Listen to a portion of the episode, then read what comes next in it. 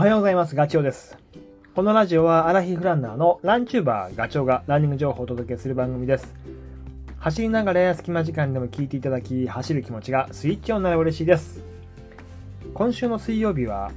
神奈川県の丹沢の矢光峠を走ってきました。矢光峠って、まあ、そもそも自転車乗りがたくさんいるところ、練習場所として有名だけど、まあ、最近はね、ランナーが増えたですよね。僕の走り始めも峠走ってやっぱり矢光峠で8年ぐらい前になるかな。ランニングアプリのストラバにログが溜まってるんですけど、それ見ると58回行ってるんですよね。矢光峠に。でただ、ストラバ使う前から走ってるから、それも含めると、えっ、ー、と、70回ぐらいはもう行ってる気がしてます。距離は11.5キロ。スタート地点のセブンイレブン、長野木の交差点のセブンイレブンからスタートして、矢光峠っていう看板があるところまで、累積標高700メーターないぐらいですね。で、矢光のね、いいところは、駅から近い。小田急線の秦野の駅から1.5キロぐらいなんで、走って20分ぐらいで、20分かからないぐらいで行けちゃうのと、あとそのスタート地点がセブンイレブンっていうのもすごく良くて、走り出す前にチャージができる。あとトイレにも行けるんでね。それからあとと走ってる途中もコンあのコンビニはない自動販売機がある。トイレもある。路線バスも走ってるから、まあ万が一の時には バスに乗って帰れる。まあ乗ったことないけど とか。あと車が少ないんですよね。矢光の先って宮ヶ瀬港だけど、今まだ行けないと思うんだよな。抜けられないので、車で行く人は、あの、丹沢のトン岳、ハイキング行ったりとか、あとキャンプ場がちょっと先行ったところに、矢光から先行ったところにあるんで、そこに行く人ぐらいなんでね、とてもこう、えっ、ー、と、自転車も走るのも、あまり車を気にせずに行けるってところです。その辺がすごくいいところだと思います。で、えー、行って帰って、11.5×2 なんで23キロぐらい、2時間ぐらいで、あの、走り終えられる。で、ぜいぜいハーハーできるし、筋力アップにもなるし、非常にこう、負荷の高いトレーニングができるので、いいと思います。まあ、ただね、あのー、とっても便利な場所にあるから、ついつい、あの、走りに行く回数増えちゃうんだけど、あんまりやりすぎると、峠走って、えー、負荷が高いから、あの、故障につながる可能性もあるんでね、まあ、その辺はちょっと程よい感じで、まあ、僕は月に1回、ないしはちょっと2回行く時もあるけど、そのぐらいのペースで行ってます。えー、そうね。で、水曜日行ったのは、あの、昨日もラジオで話したけど、ランネットチャンネルのコラボ企画で、もうガチで走るしかないような状態に 自分を追い込んでしまって、あの、走ってきました。あの、もうカメラの前で行っちゃったんだよね。1時間切りますって。で、ちょっと言う時に戸惑いもあったんだけど、もう止めることができずに、ポロッと出ちゃったって感じです。まあ、その辺の動画はまた2月入ったら、えっ、ー、と、雑誌のランナーズの発売日と合わせて多分配信することになるので、それまでお待ちください。で、11.5キロ、700メーターぐらいアップしたんだけど、これって、まあ、負荷が高いってさっき言ったけど、どのくらいの負荷かっていうと、あの、ランニングウォッチのカロスって、で、カロスの機能に出力ペースっていうのがあるんですよ。あの、坂を登るときのその負荷、それを平地のスピードに置き換えてくれるっていう、そういったものがあって、で僕は実際、その矢光峠走ってたどり着くまで平均ペースキロ5分で行ってるんですけど、出力ペースにそれを置き換えると、カロスが言うには3分50と。だから、まあ3分50、まあね、やっぱり11.5キロでしょ、それぐらいがせいぜいなんだよね。だからギリギリなんかこう走り切った感じが、まあ、感覚的にもそれはわかるので、まあ、なるほどなというふうに思いました。でそんな結構ガチで走ったから、まあ、今日の本題なんだけど、走り終わった後ね、めっちゃ腹が減ったんですよ。で、この腹が本当はね、減った時に、えー、な腹が減っちゃいけない。腹が減る前にエネルギー補給しなきゃいけないんだけど、まあ、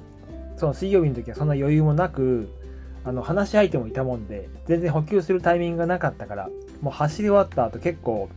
あのフラフラな感じでそれじゃダメだと いうこともあるんだけど、まあ、すぐにあの補給走り終わった後したんで、まあ、なんとかすぐあの復活はしたんだけど。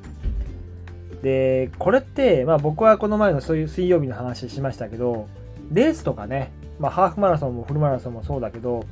そういうこう走り終えられたことの満足感で本当は疲労回復に努めなきゃいけないんだけどついついその補給をするのを忘れちゃうんですよ。だけどその30分なりあの走り終わった後30分なりにしっかりと補給をしておくとその後の疲労の抜けってあとの残り方っていうのも全然違ってくるのであのしっかり、えー、失われたエネルギーを取り返すとか取り戻すような糖とかねグリコーゲンとか、まあ、同じか。あと体脂肪。その辺はどんどん失われてしまってるんでそれをこう体に入れ直すことをした方がいいです、ま、どうしても本当に達成感で忘れちゃいがちなんだよね。で知らず知らずにハンガーノックみたいになってる時もあるので、えー、ハンガーノックっていうと要は低血糖ですね。手がしびれたりと体が動かなくなったりとか。一番良くないのはあれだよね。走り終わった後あの乾杯するじゃないですか。あの時にもう体のエネルギーがない状態でアルコール入れちゃうとあの一気に水分まで持ってかれちゃうんであの本当に危険な状態になるから飲みたい気持ちもわかるけどちゃんとこうエネルギーも取らないといけないなというところです。で何取ればいいんだよって言うけどやっぱりそれって、まあ、本当にイメージつくようなもので、まあ、クエン酸とかねタンパク質とかあと糖この辺を、えー、体の中に入れる、まあ、手軽に取れるとなるとバナナとか羊羹とかそういうようなものでその手のものは血糖値をぐんと上げたりはしないので、徐々にこう上がっていくから、ま、それもいいと思うんですよ。言うと、僕がいつも あのやっちゃってるけど、コーラとかは、糖が、まあ、エネルギーとしてはいいんだけど、やっぱり急激に体にあの血糖値が上がっちゃうから、あんまり本当は良くなくて。なので、まあ、大量に飲まないっていうことはまあもちろんなんだけど、その飲むタイミングっていうのは多少考えた方が本当はいい。だからねそ、そうは言っても飲んじゃうんだけど。で、あとは、まあ、炭酸もいいいいというか、炭酸以外に言うと、オレンジジュースとか、もう一番いいのは、コンビニに行って、あの、プロテイン系の飲み物を飲む。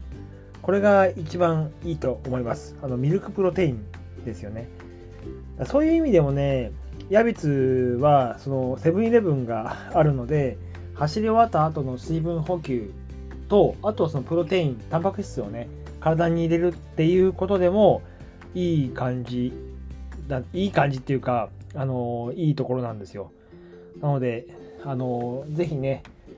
まあ、近場に住んでる方は ヤビス峠行って、ガチでアタックして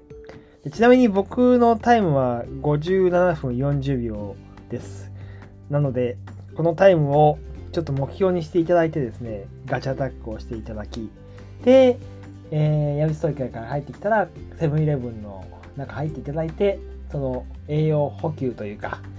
あの30分以内にできればね、あの失われたものを取り戻すということがよろしいんではないかなというふうに思います。まあ本当にね、今日1日、2日だったのか、2日でもまだ残ってて これが今月末、もう本当すぐだよ。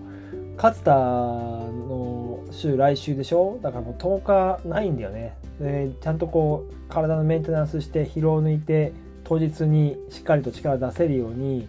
ちょっと調整をこうしていこうというふうに思ってます。まあタイミングとしてもうあんまり刺激のあるものはあのトレーニングできないので、まあ、今週の土日はそうだな 1000m を3本ぐらいやる。それでもう終わりかなっていうふうに思ってます。で、あと途中、そうだな、えー、一回メンテナンスをしてもらいに、体を緩めてもらいにマッサージ行って、で、まあ日々ストレッチして股関節を柔らかくして、あとは気持ちを高めていくっていう感じですね。はい。また、じゃあ次回の放送でお会いしましょう。ガチョウでした。バイバイ。